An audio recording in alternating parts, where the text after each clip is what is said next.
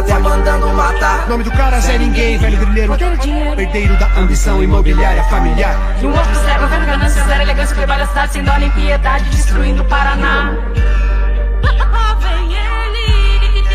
Governo quer construir uma estrada com dinheiro público para atender um porto privado.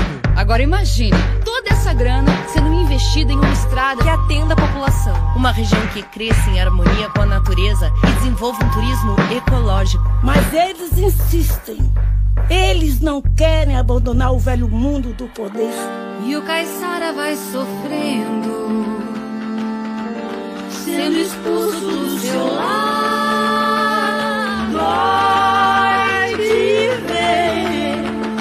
Pescador deixar o mar.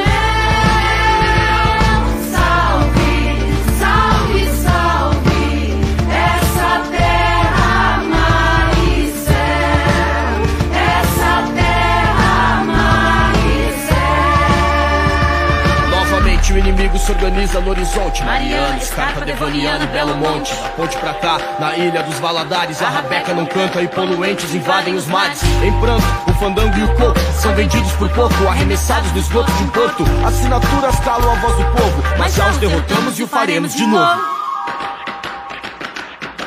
Até quando vamos permitir o progresso a qualquer custo?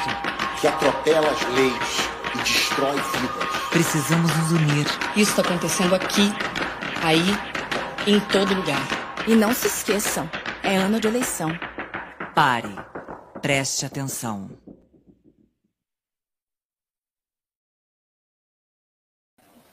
Olá, muito boa noite aos ouvintes da 95.7 FM.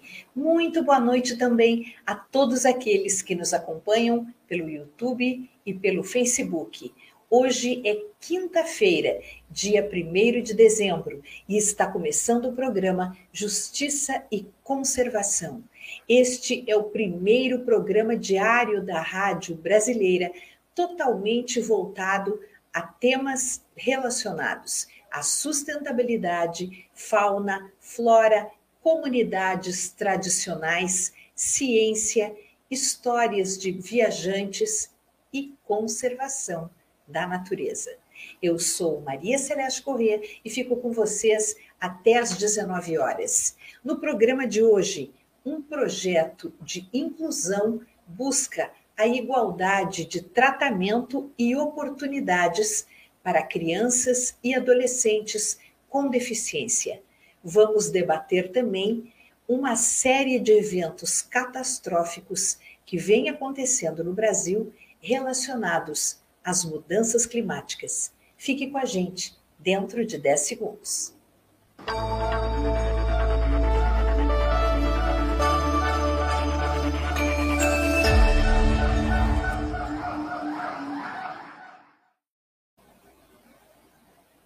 No programa Justiça e Conservação de hoje, recebemos Mariana Oliveira. Ela é líder de projetos da ASID e vai falar sobre este projeto de inclusão que combate a desigualdade vivenciada por crianças e adolescentes com deficiência. Boa noite, Mariana. Boa noite, Maria. Prazer estar aqui com vocês hoje, aqui nesse canal maravilhoso, Observatório. Muito obrigada pelo convite. É sempre muito gratificante levar um pouquinho da nossa atuação aí para as pessoas e alcançar e, quem sabe, impactar mais pessoas que se é, aproximam com a nossa fala em nossos projetos aqui. A gente que agradece, Mariana, a sua gentileza por participar aqui conosco. E eu queria que você começasse contando um pouquinho sobre como se desenvolve esse projeto, como ele é aplicado. Legal. Bom, então, como você já comentou, né, um projeto vinculado à CID Brasil, onde é a organização que eu atuo hoje, é uma organização voltada para a causa da pessoa com deficiência, e o projeto em específico hoje é o Oportunidades Especiais, que é um projeto aí é, que acontece via fundos, né, da, da criança e adolescente, tendo aí a FAS é, como nosso órgão regulatório. É, esse projeto ele tem um grande objetivo de mapear demandas de crianças e adolescentes que vivem em Curitiba em vulnerabilidade, para que a gente consiga contribuir, articular para que essas demandas sejam sanadas e assim essas pessoas tenham mais acesso a oportunidades, a desenvolvimento e vá quebrando essa barreira que infelizmente ainda existe dentro dessa causa, desse cenário. A gente sabe que no Brasil existem mais de 17 milhões de pessoas com algum tipo de deficiência que possuem a partir de dois anos de idade, dois anos ou mais. Isso equivale a 8,4% da população brasileira. Por que você acredita, Mariana, que essas pessoas ainda são tão invisíveis dentro da nossa sociedade? Sim, é, infelizmente é uma realidade, né? A gente faz até uma grande provocação nas nossas falas quando a gente traz esses dados, né? Traz para a pessoa ali, é, a cada 13 pessoas, uma pessoa é com deficiência. É, e você, você convive? Como, como tá teu ciclo de amigos, familiares, na sua faculdade, né? No lugares que você frequenta, você vê essas pessoas? E aí surgem esses questionamentos que talvez é, respondam um pouco isso, né? Esses espaços, eles têm acessibilidade para receber essas pessoas, né? Então, de repente, a gente não vê e ainda a gente escuta ainda, mas, ah, eu não vejo. E isso tem que vir como um questionamento, como uma inquietação, né? E não como, ah, não existe. De muito pelo contrário. A gente tem que pensar o quanto esses espaços e a sociedade está acessível para essas pessoas. E quando a gente está falando de acessibilidade para essas pessoas, Maria, a gente não fala só da acessibilidade arquitetônica, que já é popularmente conhecida, que bom que é, mas a gente também conversa e fala de outras acessibilidades, né? Por mais que o espaço físico às vezes é acessível, mas a gente está falando de um espaço com linguagem acessível, né? É um espaço seguro para essa pessoa estar, é um espaço que vai compreender as especificidades dela, caso ela tenha isso. Então, é, é muito amplo, assim, nesse sentido de o quanto a sociedade está pronta para essa pessoa aparecer, né? O quanto estamos preparados para isso e também o quanto ela se sente confortável quantas oportunidades, perdão, quantas oportunidades ela tem para estar conosco nesses ambientes, né? Então a exclusão, infelizmente, ela vem ainda, vem aí de um histórico nosso aqui, fazendo um recorte do Brasil, né? É algo que a gente é, vem trabalhando para se tornar inclusão, mas ainda há resquícios, né? E a exclusão vem muito disso, do preconceito, da falta de oportunidades, falta de acessibilidade dessas pessoas na sociedade. Assim. É, a gente observa quando viaja para fora do Brasil, especialmente em países da Europa e dos Estados Unidos, que você encontra uma grande quantidade de pessoas em cadeiras de rodas ou que você percebe que tem um outro tipo de deficiência e você encontra essas pessoas em todos os lugares, nos restaurantes, nas praças, nos parques, nos museus, nos espetáculos. em casas de show, você encontra essas pessoas, porque lá parece que tem mais gente com deficiência. Não é verdade. No Brasil é a mesma proporção, é parecido. O problema é que lá elas têm acessibilidade, elas têm acolhimento e por isso elas saem. É, é seguro, os ambientes são seguros e amigáveis para essas pessoas. E é isso que a gente precisa compreender aqui no Brasil. A gente não pode é, acrescer um problema a mais para essas pessoas, além da deficiência com a qual elas têm de lutar todos os dias, não é mesmo? Exatamente, exatamente. É isso para isso que a gente luta. Assim, nós até falamos assim internamente na CID. A gente sonha com um dia que a CID não vai precisar existir mais.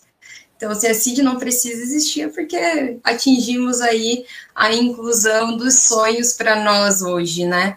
Mas é exatamente esse o caminho, assim. Então, não é porque não existem, é porque talvez essas pessoas ainda não estão sendo incluídas na nossa sociedade. Lógico, né? Aqui eu tô falando de uma forma um pouco mais resumida, talvez, mas a gente tem tudo isso em histórico, né? Isso tudo é pautado num histórico de onde pessoas com deficiência já foram vistos como seres místicos, onde já foi extremamente aceitável numa sociedade você abrir mão da vida do seu filho ou da sua filha é, pelo fato dele ter nascido com alguma deficiência, então de jogar de penhascos, né? Você realmente sacrificar a pessoa, assim.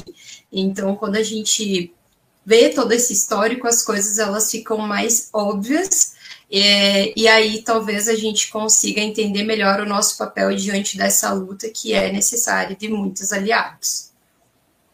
Existem alguns problemas que são, é, digamos assim, são primordiais é, antes da gente pensar, por exemplo, no acesso à cultura, que é muito importante. Espaços é, em museus, espaços culturais e shows, sim, é preciso que haja acessibilidade. Mas, antes disso, a gente tem de pensar no transporte, por exemplo, e em locais onde a pessoa busque o acesso à saúde, a tratamentos de saúde e eu, eu penso, não sei como vocês veem isso na CID, mas esses são dois fatores cruciais de inclusão. Claro. Não, com certeza. É, isso existe já até alguns dados, assim, é, de como é, se desenvolve a vida de uma pessoa com deficiência que tem toda a rede de apoio, não só além da familiar, mas também a gente fala de uma rede da área de saúde, da educação, tem todas essas oportunidades de se desenvolver desde o início da fase da sua vida. E como isso faz diferença na vida posso aqui dizer de todas as pessoas, mas aqui fazendo recorte das pessoas com deficiência. Então, proporcionar o acesso a esses ambientes, a essas oportunidades de se desenvolver desde o início é extremamente importante. E é uma coisa que o projeto Oportunidades Especiais tem como objetivo é, auxiliar e mitigar essa falta de acesso, né? Então, o projeto ele vai lá encontrar essas crianças e adolescentes aqui da região de Curitiba, entender com essas pessoas, com esses familiares e tutores, quais são essas demandas, né? Então, a gente encontra casos de crianças que não estão tendo acesso, por exemplo, à terapia ocupacional, é, à fisioterapia, e são tratamentos, dependendo da, da deficiência dessa criança, é, extremamente essenciais para o desenvolvimento dela. Então, às vezes, até um serviço que é disponibilizado, a gente tem alguns, alguns órgãos que disponibilizam esses serviços, algumas instituições que, inclusive, fazem isso é, de forma é, perfeita, mas é, nem sempre há vaga, nem sempre há o conhecimento, nem sempre há logística para chegar nesses espaços. Então, há uma série de entraves nesse processo, e um dos grandes objetivos da oportunidade especiais é chegar para fazer articulação e fazer com que essas esses dois lados aí se conectem e assim proporcionem um melhor desenvolvimento e, consequentemente, oportunidades para essas crianças e adolescentes, né? Bem, vocês estão trabalhando nesse projeto com uma faixa etária que é bastante complexa. Primeiro, porque são pessoas em fase de desenvolvimento, são crianças e adolescentes, estão em fase global de desenvolvimento físico, mental, emocional, intelectual, enfim. Todo o desenvolvimento está acontecendo nessa etapa da vida, né? O desenvolvimento mais importante. E quando essas crianças e adolescentes conseguem chegar aos locais onde tem de chegar, conseguem atendimento, conseguem educação, conseguem assistência, elas ainda têm de lidar com o preconceito. Como é que se combate isso? Sim, exatamente, essa é a realidade, assim, com certeza isso é uma consciência é, da sociedade, é uma busca para compreender e também de fazer a sua parte diante, dentro desse cenário, desse contexto, assim como a gente fala de outros preconceitos, né? Acredito que o caminho é muito parecido de você buscar conhecimento sobre isso, né? É, e aí a gente, e atitudes, às vezes a gente faz é, algumas conversas, rodas de conversa, até palestras, e a gente fala, pessoal, para começar a ter as atitudes inclusivas, é, as pessoas, às vezes até empresas, acham que a gente vai ter que mudar tudo, né? Nossa, é uma grande mudança. Mas às vezes o teu primeiro passo é simplesmente conversar e perguntar para a pessoa com deficiência, né? Então a gente tem, tem muitos cenários que são é, já batidos, assim, muito conhecidos, né? Do tipo, ah, vou, é, quero ajudar, eu já suponho que alguma pessoa com deficiência precisa de ajuda, chego lá, vou empurrar a cadeira, vou pegar no braço. Pergunta, antes você tem que perguntar para essa pessoa se realmente é uma ação necessária, se ela precisa disso. E é algo tão simples, mas eu acho grandioso e escalonável no sentido de quando a gente fala, nossa, o que a gente pode fazer para combater o preconceito?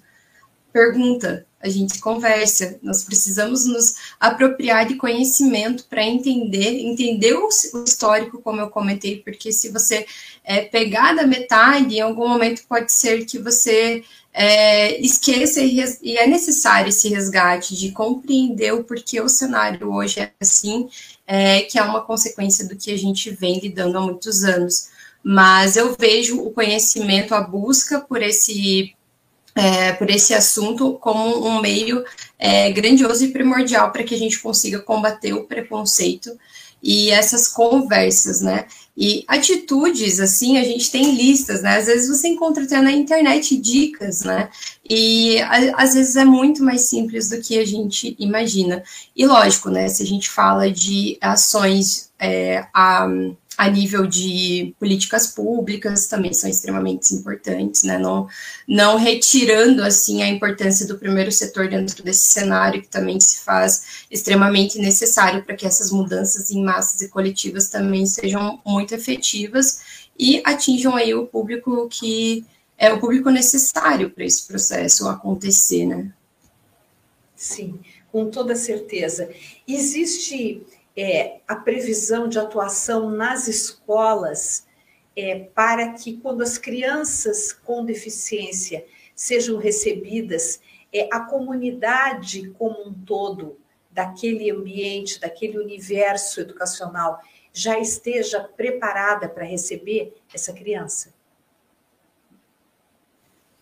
Isso é um caminho que vem acontecendo, né? Falando aqui do, do recorte de, de Curitiba, hoje em Curitiba a gente ainda tem as escolas que a gente chama de escolas especiais, em, algum outro, em alguns outros estados nós já não temos esse modelo, né?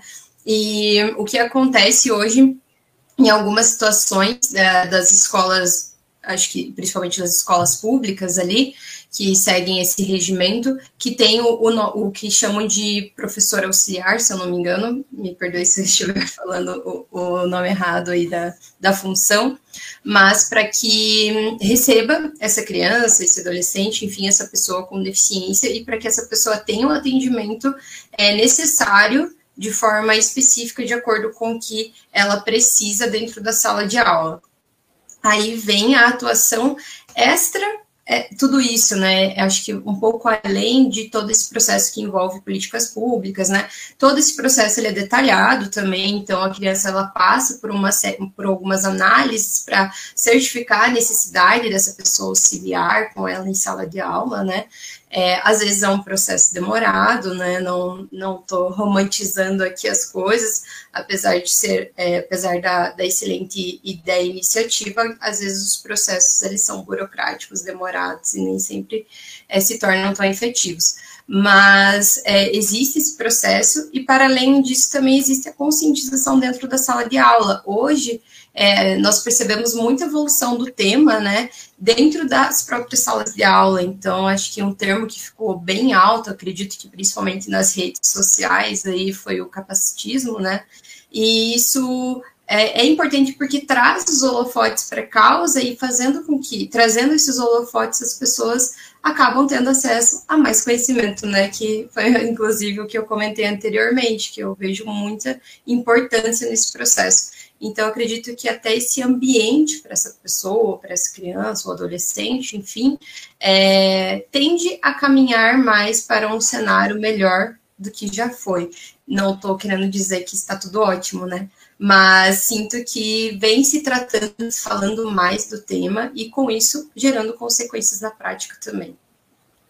É, existe também um outro aspecto, é, a gente falando ainda do ambiente escolar que é o preconceito que vem da casa das outras crianças, porque a gente sabe, a gente ouve relatos de colégios, de escolas que recebem reclamações de pais que dizem que aquela outra criança, aquele outro adolescente que está ali na sala do filho dele, é uma, uma, uma pessoa que com deficiência, que essa criança ou esse adolescente estariam atrapalhando na sala de aula, atrapalhando o ensino, atrapalhando o desenvolvimento dos demais. Então, também o público de origem dessas crianças, ou seja, a, a área de origem, a, a família precisa ser trabalhada para que as crianças cheguem na escola com uma outra mentalidade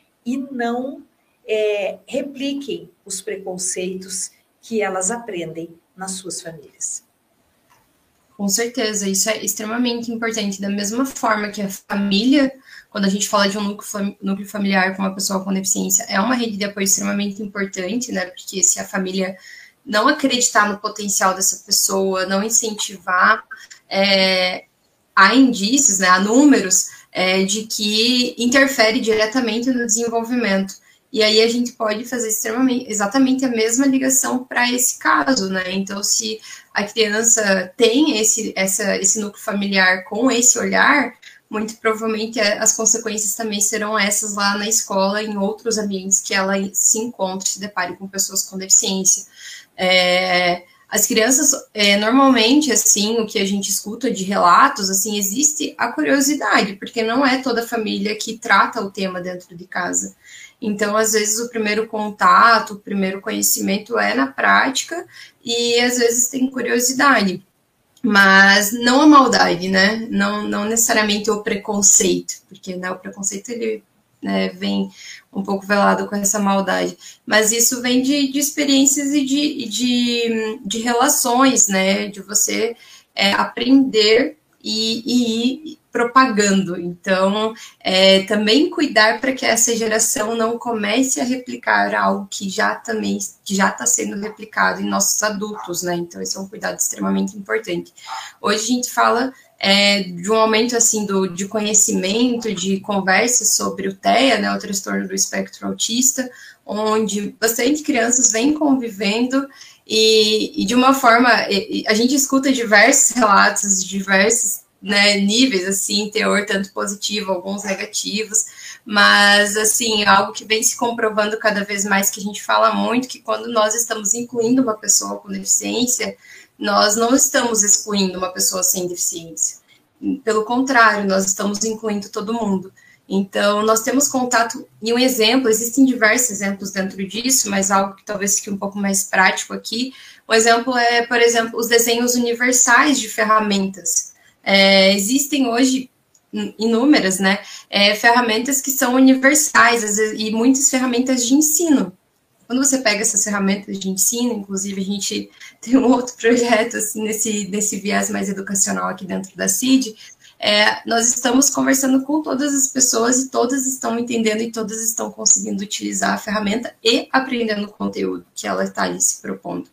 É, então, em nenhum momento que, part... é, que seu filho for inclusivo, seu filho, sua filha, você, nenhum momento que qualquer pessoa é uma pessoa inclusiva, ela está excluindo alguém. Pelo contrário, ela está abrangendo todo mundo. Então, não tem, é, não tem, é, só há ganhos nisso, né? Não tem perda, só há ganhos. É, exatamente. E as pessoas precisam compreender que a deficiência, ela é só uma, ela é uma diferença que existe naquele ser humano que não o torna pior do que os outros, muito pelo contrário, são pessoas de muito valor que lutam demais, que aprendem desde cedo que precisam lutar para se colocar, que precisam desenvolver uma resiliência muito grande diante das adversidades, mas que elas necessitam de algumas ferramentas de apoio para poderem se desenvolver plenamente dentro das suas capacidades. E, e, é muito importante também que se pense que essas crianças e adolescentes, na medida do possível e do tipo de deficiência que elas têm, é, que elas possam caminhar para a independência plena na idade adulta. Porque a gente sabe de muitas pessoas cegas, por exemplo, que se casam com outras pessoas cegas e que vivem uma vida plena, trabalham, andam pelas ruas, voltam para casa, consultam a internet, respondem e-mails, leem, fazem tudo, apenas não enxergam. E assim, outras deficiências podem também é, ser, é, é, é ser estabelecidas com uma forma é, ser superadas. Né? Elas nunca vão, vão deixar de existir, mas elas vão ser superadas, vão ser dificuldades superadas, tendo em vista as ferramentas que essas pessoas vão, vão ter disponíveis para si. Então, eu penso que, gostaria de ouvir você, mas acho que a ZID pensa nessa, nesse projeto em tornar esses, essas crianças e adolescentes independentes do futuro. Isso, exatamente. É nosso grande sonho, acho que esse projeto que a gente está conversando hoje, mas a CIT como um todo, tem como grande objetivo essa inclusão, essa independência, esse fortalecimento de rede de apoio para a pessoa com deficiência e tudo que engloba esse processo, né? Então, quando a gente fala é, das pessoas, é, algumas pessoas gostam de falar que somos todos iguais, eu, eu gosto mais de falar que somos todas pessoas, mas entre nós nós somos todos e todas diferentes, né? Não tem como falar como somos iguais. Dentro de um cenário de uma pessoa com deficiência, dentro das características dessa pessoa com deficiência, talvez seja um ponto de diferença que eu, por exemplo, tenha com ela. Mas isso é, não significa nada assim como não significa nos outros, né? Então, as barreiras criadas, que às vezes a gente chama para de superação, né, até mesmo que às vezes a gente comenta que precisam ser superadas, às vezes foram barreiras criadas. Né? Então, não necessariamente é um superar a deficiência, talvez é superar a barreira que foi criada de uma forma não inclusiva, né? Então, hoje nós, por exemplo, na, na educação que nós conversamos bastante aqui hoje, é, foi construído esse modelo de educação, é, mas foi construído. E, infelizmente, quando ele foi construído, não, foram, não foi pensado em todas e todas as pessoas, né? Então, por isso que a gente bate na tecla de é, é, são essas não é a pessoa com, que com deficiência que, nossa, por conta dela a gente vai ter que fazer isso. Mas não, foi talvez uma falta de conhecimento um pouco atrás que nós simplesmente não levamos em consideração essas pessoas, né? Elas já existiam, assim como nós, afinal somos todas pessoas, né? Então é esse processo que a gente precisa superar, que é quem está ali construindo esses processos, quem está ali definindo esses, entre aspas, padrões, é, para incluir todas as pessoas de fato que a gente tem na sociedade, né? E oportunidades especiais vêm para intensificar cada vez mais esse discurso e também proporcionar cada vez mais é, a oportunidade para o desenvolvimento dessas crianças e adolescentes. Então, hoje, quando a gente fala dentro de oportunidades de mapear pessoas, crianças com adolescentes de Curitiba, é na intenção de entender o que está acontecendo, qual é a sua é, demanda por que isso aqui não aconteceu e como nós aqui do nosso lado, né, não estou sozinha, estou aqui representando, mas tenho a Luísa, tenho a Joyce aqui comigo no projeto também, como nós aqui podemos articular com essa outra rede aqui do outro lado que nós estamos construindo para dar evasão a essas demandas e assim proporcionar um melhor desenvolvimento, mais oportunidades e uma vida plena com mais autonomia. É também importante, eu acredito, que pessoas com deficiência, adultos ou crianças, que, que tenham algum destaque na sociedade, sejam mais evidenciados. Por exemplo, Curitiba já teve uma secretária municipal, é, ela é secretária da pessoa com deficiência, Mirela Prosdóximo, é uma mulher tetraplégica. E ela foi secretária durante quatro anos. Participava de inúmeras reuniões, trabalhava da manhã à noite. É, precisava que alguém conduzisse a cadeira de rodas? Sim. Precisava que alguém é, desse água para ela beber, porque ela não podia movimentar os membros superiores e inferiores? Sim. Mas isso não atingia, por exemplo, a capacidade mental e intelectual dela, que aliás é extremamente desenvolvida, e essa mulher é um exemplo para todos nós, pessoas com ou sem deficiência, né? Um exemplo de superação, de luta, de, de forma de se colocar na sociedade. Então, eu acho que pessoas como ela precisam ser mais conhecidas, talvez uma campanha, um projeto de marketing que levasse conhecimento ao conhecimento da comunidade em geral, de pessoas como ela, porque são, são pessoas brilhantes que estão aí e que poderiam dar uma contribuição muito grande à sociedade, mas elas precisam ser, em primeiro lugar, enxergadas e depois elas precisam ter acesso. Você concorda comigo? Sim, Maria, é, é isso. A gente também fala um pouco na CID, assim, no, no, no sentido de se é, é, aprimorar e olhar o potencial de cada pessoa. Então, se a pessoa tem potencial, por exemplo, para ser a secretária, que ela tenha oportunidade para chegar até esse, esse espaço, né? Que as pessoas tenham também a oportunidade de se desenvolver para olhar e falar, quero seguir esse, não quero seguir, que elas tenham esse, esse ambiente seguro para essas escolhas e consigam explorar o máximo do seu potencial.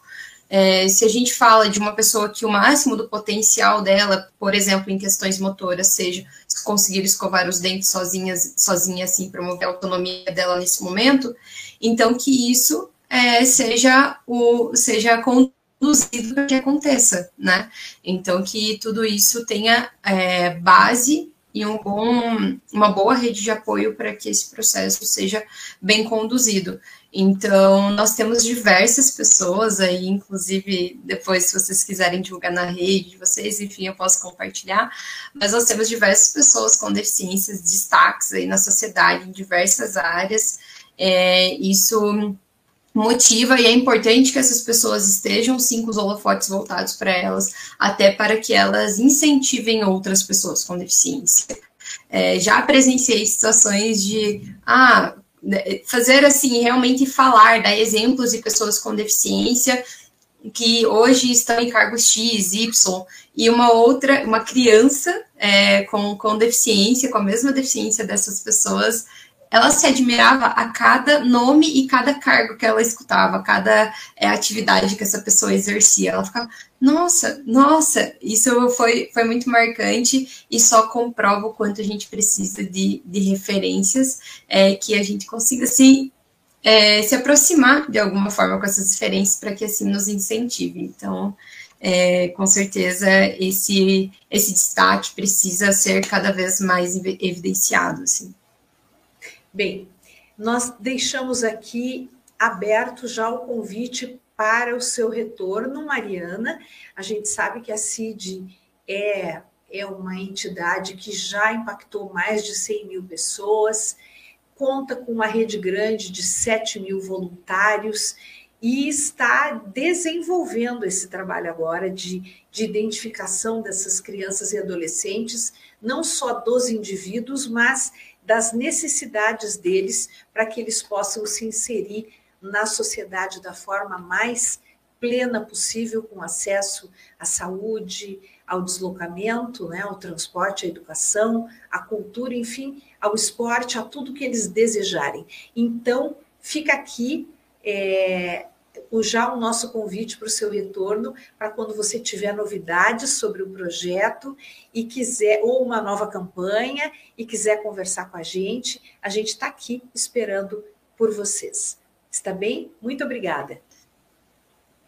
Certo, muito obrigada, Maria. Com certeza vou retornar aí com boas notícias. Obrigada a todos e todas vocês. Fico à disposição para o contato aí também, caso alguém queira compartilhar e trocar, bater um papo aí sobre o assunto. É só digitar a, ASDI Brasil, a CID, a CID é, Brasil, isso, ASID Brasil, arroba lá no Instagram. Eu posso compartilhar aqui nos comentários, talvez com quem está nos assistindo. A gente tem o WhatsApp do projeto, caso você conheça, ou seja um familiar, ou seja uma criança, adolescente com deficiência e queira entrar em contato conosco. É, também via WhatsApp, tem um formulário, se você for um familiar, um tutor, enfim quiser puder divulgar o projeto também aí para que alcance mais e mais pessoas, Vou compartilhar o link com vocês aí. Vocês podem também compartilhar com a rede de vocês. Muito obrigada. Combinado, então. Um grande abraço, Mariana. Obrigada a vocês. Tchau, tchau, Maria. Tchau. E agora a gente vai conversar sobre mudanças climáticas, um assunto que bate a nossa porta dia após dia e nos últimos dias com uma gravidade, com uma intensidade ainda maior. É, todos nós temos tido notícias a respeito de problemas de Santa Catarina até a Bahia, com desmoronamentos, com interrupção de estradas, tudo isso provocado por chuvas excessivas, fora do comum, fora do normal. E nós precisamos começar a discutir é, até que ponto nós podemos nos tornar resilientes a esses eventos e como nós podemos lutar para que eles sejam é, tão intensos como tem sido nos últimos tempos.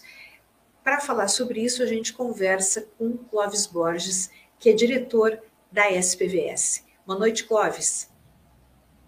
Boa noite, Celeste. Boa noite, ouvintes. É um prazer estar aqui outra vez.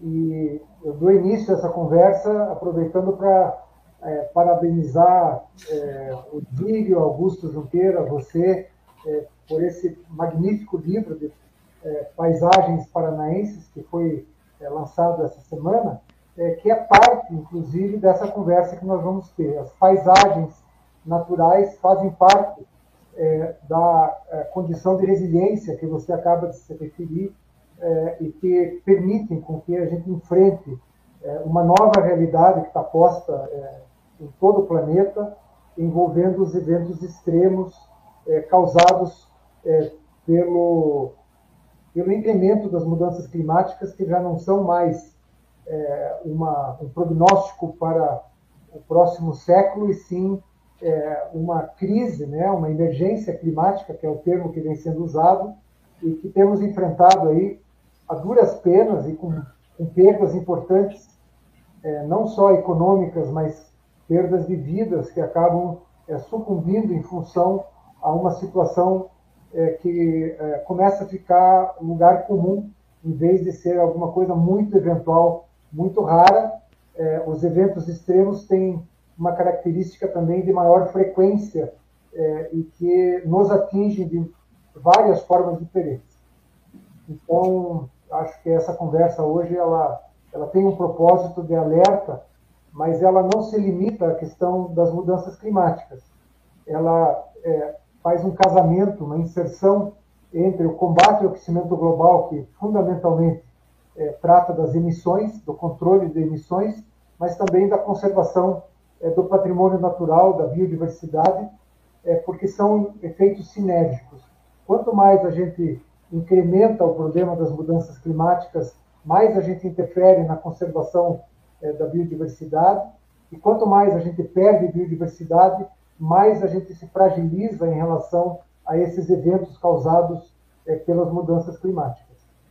É, isso é algo que eu gostaria que você é, explanasse mais, Clóvis, que é exatamente o fato de que quanto mais natureza intocada, quanto mais os biomas são e ecossistemas são mais próximos das suas características originais, mais capacidade aqueles ambientes têm de resistir a eventos climáticos fora do comum, catastróficos. E eu queria que você explicasse aos nossos ouvintes por que é assim. É, existe um termo é, que já é bastante usado, chamado infraestrutura verde. É, as áreas naturais, na verdade, são é, áreas que acabam é, cumprindo um papel de proteção em relação a acidentes. É, em alguns casos, em outros casos, não. Se os eventos extremos forem muito violentos, mesmo áreas naturais acabam tendo alterações e tendo é, causando desastres, é, justamente pela intensidade desses eventos. Mas vamos usar um exemplo muito recente aqui no Paraná, que é a seca, que permitiu ou acarretou é, um processo de racionamento de água, pelo menos um rodízio é, da água aqui na, na região metropolitana de Curitiba. Ah, os mananciais de Curitiba, as áreas que nós temos próximos da Serra do Mar, e também áreas naturais na Escarpa Devoniana, que tem uma, uma ah, que os rios fluem em direção ao primeiro planalto, é, são é, provedores de água, são fabricantes de água ou produtores de água. A, a partir do momento que essas áreas começam a ser alteradas, nós temos então uma diminuição é, do, da provisão de água, que faz com que uma população cada vez maior na região metropolitana acaba, acabe sofrendo as consequências é, que são um misto entre desequilíbrio do clima e destruição da natureza. Essas coisas estão muito casadas, estão muito entremeadas. Quanto mais a gente é, é, posterga ações mais coercitivas, mais efetivas para combater o aquecimento global, e quanto mais nós perdemos áreas naturais, mais esses eventos vão nos atingir de forma é, até dramática e, e, e muito forte. É, nós, essa crise hídrica não só nos deixou sem água em ambientes urbanos, como criou é, uma situação bastante incomum, que foi uma quebra na agricultura paranaense, anunciada pelo secretário da Agricultura alguns meses atrás, é, de cerca de um terço do que era previsto ser produzido. Então, é, isso não são números pequenos, é, não adianta a gente é, fazer, colocar a cabeça no buraco e achar que isso é um, é um problema dos outros, é algo que não pode ser enfrentado é, ou que é uma contingência da natureza. Nós estamos enfrentando situações é, cada vez mais complicadas em função das nossas ações como civilização, como sociedade. É, a partir do momento que nós não damos, e, efetivamente, em termos globais, nós não estamos dando atenção devida, é, mesmo com as conferências que são já repetidas desde 1990 Começou na, na Eco, na Rio 92, e aí se estabeleceram essas grandes conferências, praticamente com todos os países, para tentar é, enfrentar a questão das mudanças climáticas, e outras conferências de dois em dois anos, tentando enfrentar o problema da perda da biodiversidade, é, são eventos, em última instância, muito frustrantes. Inclusive, esse último no Egito, é, porque não enfrentam de forma suficiente de forma mais determinada a resolução dessa situação. Então, o prognóstico para os próximos anos não é de arrefecimento, porque nós não estamos é, controlando a destruição de áreas naturais, inclusive no Paraná, nós continuamos a perder áreas todos os anos, já deveríamos ter um, uma política de desmatamento zero no Paraná, sem nenhuma dúvida, já passamos do limite aceitável em relação a nossos remanescentes, e não fazemos uma política global de combate ao aquecimento global. Então, é, não existe mágica em relação a um cenário com é, métrica, com elementos é, bastante é, é, claros, bastante explícitos, de que nós estamos caminhando para uma situação é, de enfrentamento a situações cada vez mais complicadas em decorrência do nosso próprio comportamento. esse comportamento envolve tanto a falta de ações mais efetivas, como uma certa negligência é, de cada indivíduo, de cada corporação, de cada governo, é, que não assume para si é, uma agenda é, mais responsável é, em, em relação a essas questões. Perfeito. Eu queria pedir para o Guilherme começar a passar as imagens que a gente foi juntando aqui sobre esses eventos catastróficos aí dos últimos dias esses não envolvendo a falta d'água, mas o contrário, o excesso de água.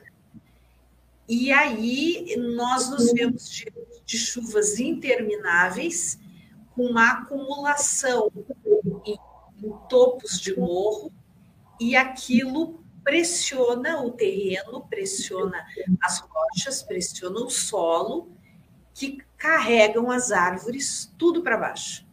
Nós, tá. a situação é tão grave que a gente não sabe ainda nem o número de pessoas que morreram.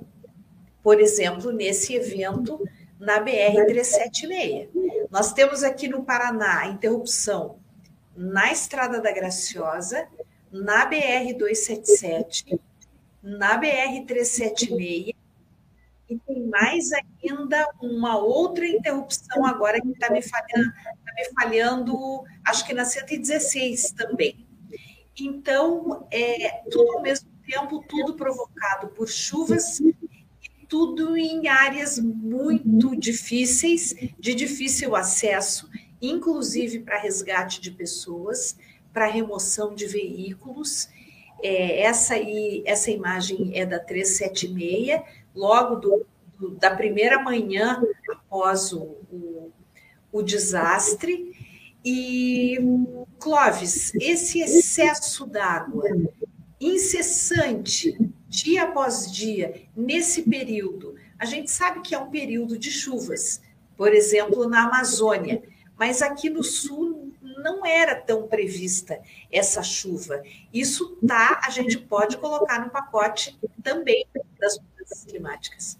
É, é, é muito didático isso. É, esse, é, esse desastre muito dramático que, que acaba de acontecer ah, no município de Guaratuba, ele exemplifica e ajuda a explicar que o termo mudanças climáticas ou aquecimento global, é, que é mais usado, ele não se refere apenas ao aquecimento é, de uma forma homogênea do planeta, ele é, é explicado a partir de um desequilíbrio climático que envolve tanto secas é, bastante austeras, como excesso de é, pluviosidade em algumas regiões muito específicas e muitas vezes de forma concentrada. Isso é muito característico é, do fenômeno das mudanças climáticas. Então é importante as pessoas é, terem um entendimento um pouco mais claro e, obviamente, um pouco mais complexo de que mudança climática não é que vai aumentar a temperatura no lugar A, B ou C. É que haverá um desequilíbrio que gera é, eventos que ocorriam de forma muito eventual e passam a ocorrer com mais incremento, com mais é, violência e com mais frequência. Então, a violência desses eventos, sejam secas, sejam chuvas, ou sejam é, ciclones, furacões, é, que nós estamos começando a ver aqui no Hemisfério Sul, é, também com mais frequência, ou como coisa, como uma novidade, porque não havia esse tipo de, de situação, é, é justamente consequência de um desequilíbrio do clima que precipita esse tipo de evento. Então, é, é, novamente, nós estamos em frente a uma situação que tem um comportamento ainda muito passivo da sociedade, nós não compreendemos a, a dimensão dessas ameaças é, e desses eventos práticos que já estão acontecendo. A gente deixa de ter um, um discurso de que precisamos garantir o futuro para tentar é, é, administrar o presente. Existe uma outra expressão que é uma adaptação às mudanças climáticas. Então, é, nós temos que nos preparar, e isso implica numa terceira ação, não só combater o aquecimento global, não só é, reverter o processo de perda de biodiversidade, mas também é, fazer esforços gigantescos é, para adaptação às mudanças climáticas e um preparo a enfrentamento dessas situações críticas que vão e seguirão acontecendo com mais intensidade e com mais frequência. É, a gente ouviu é, notícias de que houve um primeiro desbarrancamento muito mais leve, um primeir, uma primeira invasão de terra ali na 376, quatro horas antes do desastre ser total, quatro horas antes do fechamento da pista, do soterramento dos veículos. Quer dizer, é natural que a natureza dê avisos, porque existe uma capacidade do terreno de suportar o encharcamento, o excesso d'água. Aí desbarrancou primeiro um pedacinho.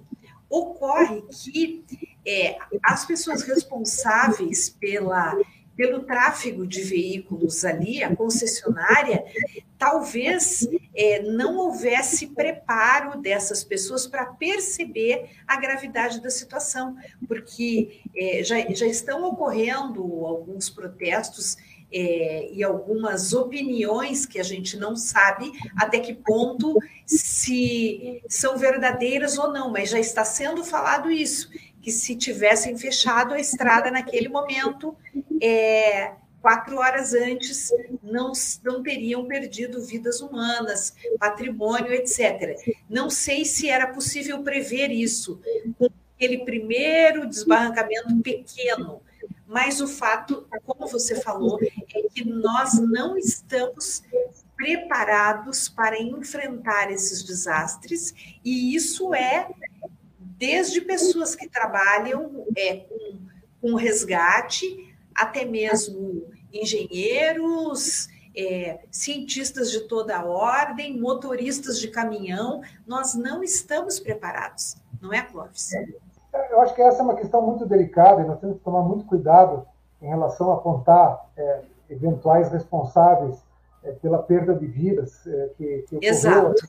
Esse é um assunto Exato. que nós não, não conseguimos abordar com, com, nenhuma segurança, então eu acho que a gente não deveria é, é, aprofundar esse tipo de, de, de, abordagem, mas de qualquer maneira é, é, muito importante, novamente, a gente referendar a necessidade.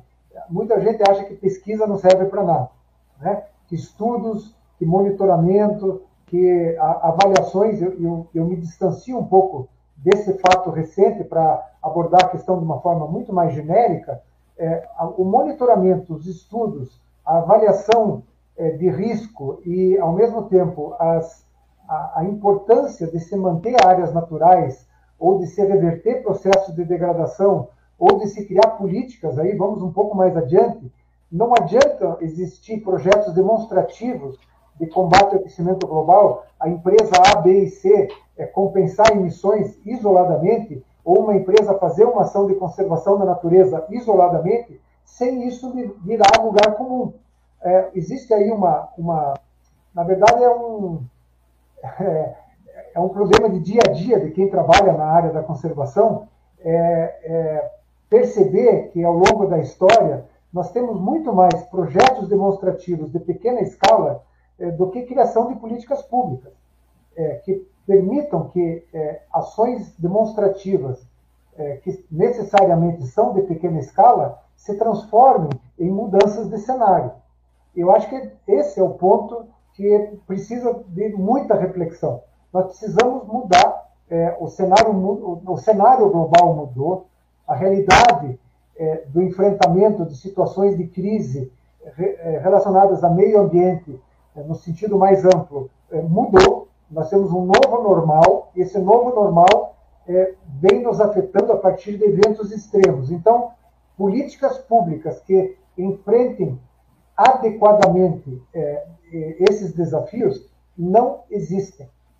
Então, nós, nós deveríamos estar é, criando fóruns de discussão com o setor público, com o setor privado. Ninguém quer ter prejuízo, ninguém quer fazer com que vidas sejam perdidas, é, ninguém quer empobrecer é, regiões em função de desastres ambientais, mas é justamente um modelo de desenvolvimento que não leva em conta essas variáveis é que é o causador disso. E todos nós estamos envolvidos, todos nós somos consumidores, todos nós é, estabelecemos é, um padrão de vida e um padrão de consumo que é, é, acalenta atividades econômicas que muitas vezes não deveriam nem estar mais acontecendo.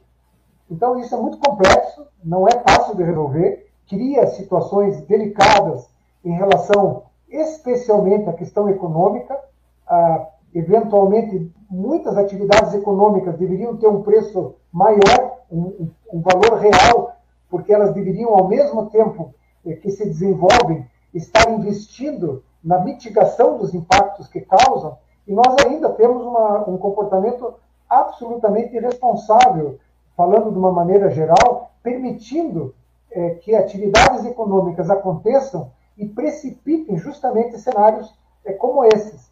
Então, é, quando nós falamos de desastres, acidentes, eles são consequências da falta de ações prévias, falta de monitoramento, falta é, de um atendimento é, muito mais amplo do que projetos demonstrativos, é, e essa é a realidade das mudanças climáticas. Eventos como as conferências da biodiversidade, eu participei de algumas, e também da, da, de conferências sobre mudanças climáticas, especialmente essa de mudanças climáticas, é um jogo entre países e entre grandes corporações do não fazer. Como que eu entro nessa discussão para perder menos? Não há uma discussão efetiva entre como resolver o problema, e sim como proteger o meu negócio, proteger os interesses do meu país. E muitas vezes esses interesses e esses negócios são justamente os causadores desses efeitos. Então, a, a, nós estamos muito atrasados em relação a isso. Eu diria que, é, sem ser alarmista, nós já perdemos o momento com relação à, à questão da biodiversidade no sul do Brasil, no sudeste do Brasil. Nós deveríamos estar tratando isso na década de 70, na década de 80, com políticas públicas rigorosas de proteção do patrimônio natural que não foram implementadas. Sequer houve motivação política sequer houve uma movimentação da sociedade nessa direção. Essa é a realidade. Né? O, o, livro de paisagens é, paranaenses que foi lançado essa semana, ele conta com paisagens que já são uma exceção no território. Para buscar essas imagens, um fotógrafo profissional de natureza não tem mais facilidades. Ele tem que é, garimpar áreas naturais que, por exemplo, no caso da floresta da Araucária, praticamente não existem mais. Campos naturais não existem mais. E são parte desse jogo de degradação que acaba causando os problemas é, que a gente está vivenciando. Não é só a Amazônia, não é só o Cerrado, são todos os biomas brasileiros, são todos os biomas do planeta que estão sendo afetados por uma população que alcançou 8 bilhões eh, de habitantes é, recentemente, uma boa parte é, sem ter recursos mínimos de sobrevivência e uma fração muito pequena consumindo de forma irresponsável muito mais é, do que o planeta pode suportar.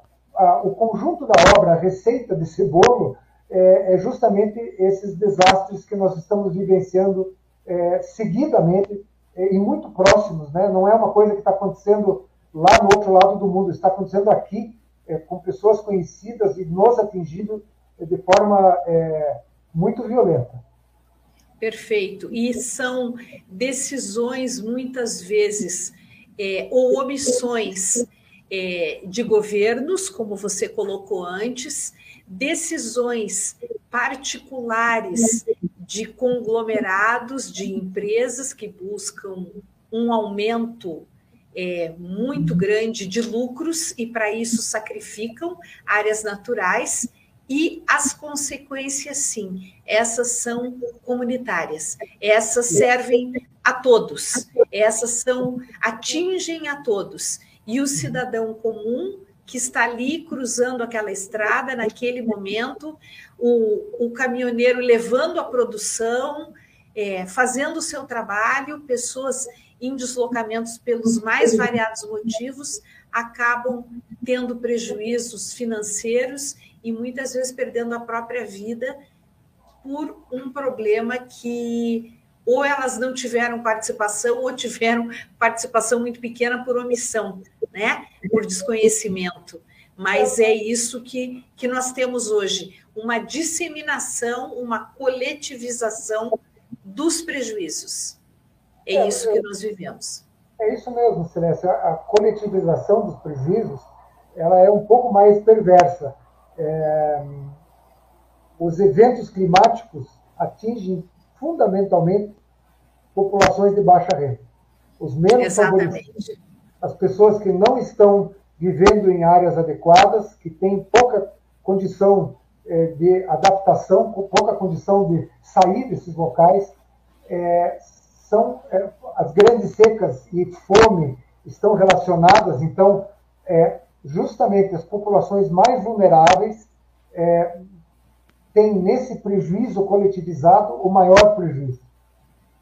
E isso tem que ser interpretado em algum momento de forma mais é, centrada, de forma mais séria, é, de forma mais comprometida, e me parece que a, o fator econômico ainda é preponderante.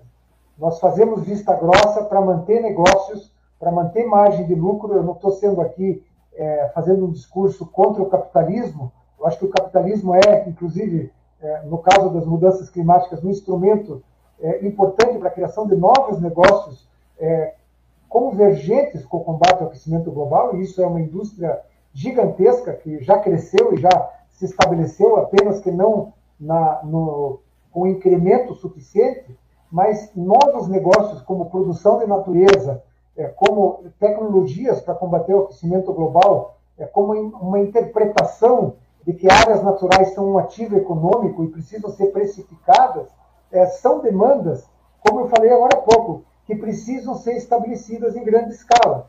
Nós não chegamos nesse ponto e não existem movimentos até esse momento, seja no aspecto regional, seja no aspecto global, que respondam a esses desafios eh, de forma minimamente compatível. Perfeito. Clóvis, agradeço demais pela sua participação conosco mais uma vez e tenho certeza que o seu desejo é também o nosso de que a gente consiga, de alguma maneira, vencer esse momento tão terrível e que nós possamos começar a nos preparar para uma convivência mais, mais pacífica com o nosso ambiente e muito mais respeitosa. Muito obrigada, Clóvis. Um grande abraço, viu? Muito obrigado. Até a próxima. Até a próxima. E esse foi o programa Justiça e Conservação desta quinta-feira, 1 de dezembro. Tivemos trabalhos técnicos de Guilherme Batista, João Marcelo Leal e Maiala Fernandes. Um grande abraço a todos, muito obrigada pela audiência, pela companhia e até amanhã.